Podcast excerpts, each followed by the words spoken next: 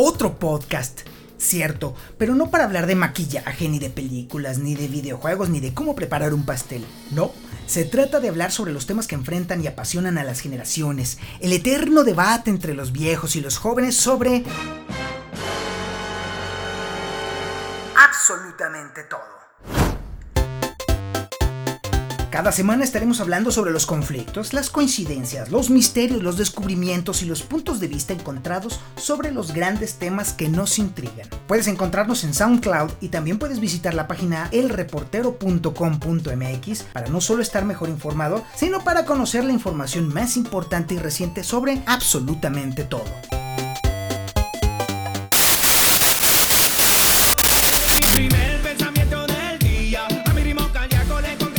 ¿Qué pasa a estos jóvenes de hoy? ¿Por qué parece que les vale gorro todo? ¿Por qué escuchan lo que escuchan? ¿Cómo es que me parece que mi generación es más responsable, más capaz y más respetuosa? ¿Qué pasó?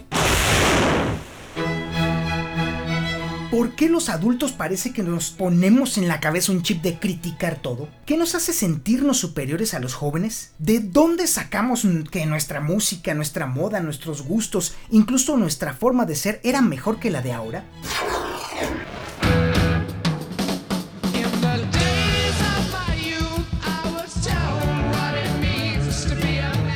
De hecho, hay una explicación racional y científica a todo esto, y tiene nombre. Juvenoia. El sociólogo David Finkelhor acuñó el término y significa un miedo exagerado sobre las cosas que influyen en los niños y jóvenes en estos días. Juvenoia es una especie de decepción que los adultos justificamos con argumentos muy endebles, porque los teléfonos inteligentes, porque internet, porque Netflix, porque la música, porque la ropa, porque el valemadrismo. Simplemente nos parece que el mundo no es apropiado para los niños como lo era antes. Honrarás a tu padre y a tu madre. Ese es el cuarto mandamiento del compendio del Catecismo de la Iglesia Católica. Y eso quiere decir que el conflicto entre jóvenes y adultos existe desde hace muchísimo tiempo. Así que no se esponjen chilaquiles. En el siglo IV a.C., Aristóteles se quejaba amargamente de los errores de los jóvenes se deben al exceso y a la vehemencia y creen que lo saben todo. Suena bastante familiar. A principios de la década de 1900, Romain Roland se quejaba de que la nueva generación de jóvenes estaban apasionadamente enamorados del placer y los juegos violentos y son fácilmente engañados. Eh, pues sí, en 1871 la revista Sunday Magazine publicó que ahora disparamos una multitud de notas rápidas y cortas en lugar de sentarnos para tener una buena charla sobre una hoja de papel real.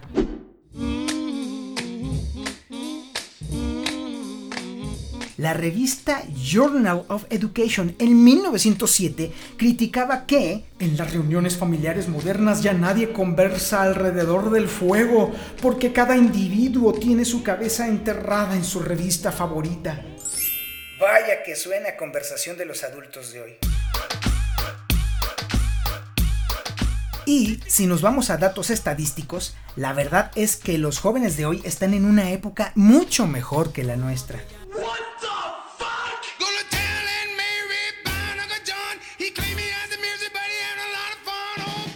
El analfabetismo entre los jóvenes ha disminuido dramáticamente. La disponibilidad y acceso a la información ha aumentado enormemente. Hay muchísima más tolerancia hacia los grupos minoritarios y formas de convivencia. Los homicidios han disminuido prácticamente en todos los segmentos de edad. El ejercicio ha aumentado. Las habilidades en matemáticas y escritura han aumentado. La pobreza también ha decrecido. Y aunque la abuelita y la mamá digan que no es cierto, en realidad los jóvenes están hoy mucho mejor que antes.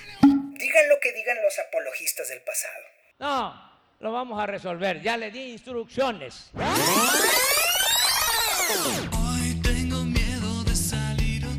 Sin afán de justificar los ataques y las críticas, es razonable que los adultos sientan preocupación, pues los jóvenes son el futuro de nuestra especie, y por eso tiene sentido suponer que la naturaleza seleccionará las características de una especie que haga que los adultos prefieran la forma en la que fueron criados y que desconfíen de cualquier cosa diferente. Después de todo, los padres, por definición, fuimos un éxito reproductivo para la especie. Dicho de otra forma, fuimos buenos para tener hijos y nada más.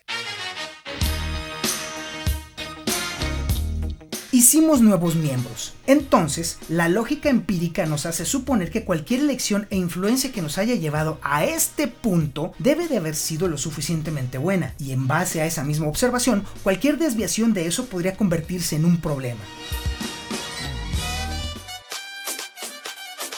Así que preocuparnos por los jóvenes es resultado de la natural forma de hacerla de emoción por todo de la especie humana. Los jóvenes lo llaman hacerla de pedo. Pero ¿qué creen viejillos? No tomamos en cuenta un elemento crucial, el cerebro humano. Recordamos el pasado de forma abstracta, por lo tanto, es más probable que recordemos la forma general en que nos sentimos en el pasado, sin las pequeñas molestias y aún las más destacadas para el presente. Y además hay dos cosas que también se deben de tomar en cuenta, la aversión a la pérdida y el efecto de cesión. Esto quiere decir que las personas le damos más importancia a las pérdidas que a las ganancias, aunque sean iguales. De hecho, hay estudios de neurociencia que respaldan el por qué las cosas nuevas nos parecen tan malas, y esto se llama de reminiscencia.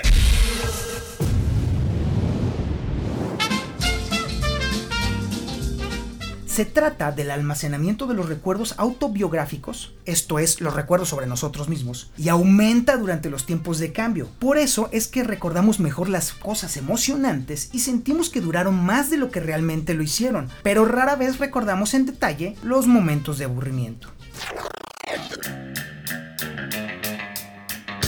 La adolescencia y la edad adulta temprana, esto es, de los 10 a los 30 años, son tiempos importantes de cambio. Estos son los grandes cambios escolares, los primeros amigos, los noviazgos, el casamiento, el primer empleo, las primeras propiedades. Muchas cosas importantes pasan durante estos años y definen nuestra identidad. Por lo tanto, no extraña que, junto con las cosas que han ocurrido recientemente, los recuerdos de ese periodo sean más numerosos y más emocionales. En este periodo de nuestra vida, los libros, las canciones, las películas y la forma de hablar y el comportamiento que amamos y usamos durante ese tiempo se correlacionan bastante bien con lo que vamos a recordar con más cariño ahora que ya somos... Eh, bueno, bastante mayores. Y eso, por supuesto, nos hace chocar con los adolescentes y los adultos jóvenes. De hecho, la palabra adolescente se inventó como una etapa de la vida hasta 1922 y fue acuñada por John Savage en su libro Teenage, sobre cómo la sociedad humana inventó accidentalmente al adolescente.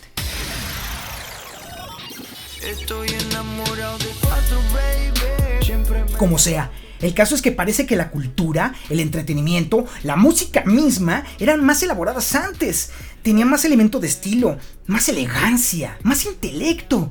Por ejemplo, los jóvenes no pueden comparar la música de ahora con la que hacía Mozart. Papá, Mozart compuso poemas sobre pedos. Bueno, bueno, bueno, ok, cambiemos de giro. Antes las películas y las series de televisión eran mucho mejores. Pues no, tampoco. Ay, bueno. Puede que a los adultos no nos guste el lenguaje, la violencia o la moral que se muestra en la televisión hoy en día, pero no podemos negar que el entretenimiento, incluido el popular, requiere de más y más pensamiento por parte de los espectadores que en nuestros tiempos. En el libro Todo lo malo es bueno para ti, su autor Steven Johnson hizo una comparación de los niveles de complejidad de los programas de televisión de los 80s, de los 90s y de los 2000s, y encontró que cada vez deben de ser más complejos, con más giros y con mejores elementos narrativos para ser del gusto de las que ahora llamamos tenemos masa sin cerebro. I promise that you'll never find another like me.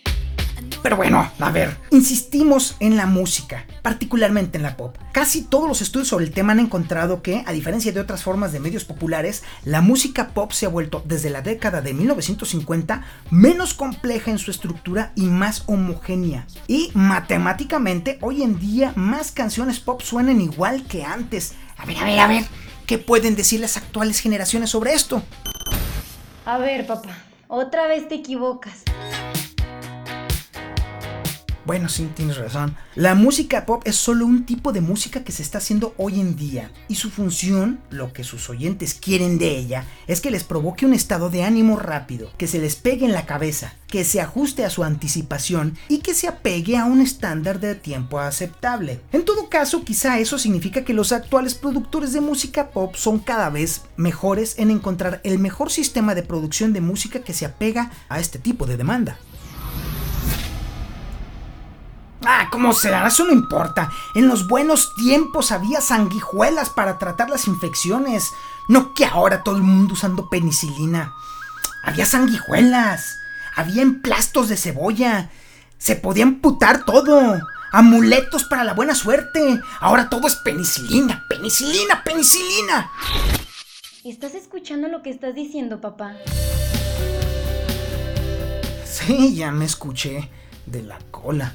Y así es justo como nos escuchamos los adultos criticando a las nuevas generaciones por sus hábitos de consumo. De hecho, el otro hábito que tenemos es el de identificar por nombres a las generaciones. Nosotros nos denominamos generación X, mientras que de forma despectiva les decimos a los jóvenes adultos de hoy millennials. Esta constante tiene nombre y se llama vacío generacional. Es la diferencia perceptible de opiniones entre los integrantes de generaciones distintas sobre montones de tópicos, como pueden ser creencias, política, sexualidad, lenguaje, influencia tecnológica, actitud hacia el trabajo remunerado y valores, y fue documentada por primera vez por el sociólogo Carl Mannheim en 1929.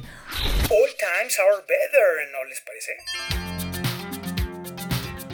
Las personas cambiamos a medida que envejecemos y una sociedad cada vez más grande influye en el grado en el que las generaciones se sienten en conflicto. Digamos entonces que el pensamiento generacional es una especie de guía. Contar con esa guía nos ayuda a transitar mejor en un viaje tripulado por un equipo en constante cambio. Algunos equipos son diferentes a otros, por supuesto, y necesita preocupación e involucramiento para mantenerse a salvo.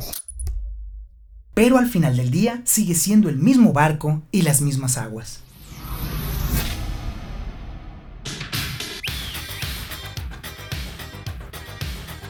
Las generaciones y la juventud son, como lo dijo un gran viejito, Pablo Picasso, sobre el arte, mentiras que dicen la verdad.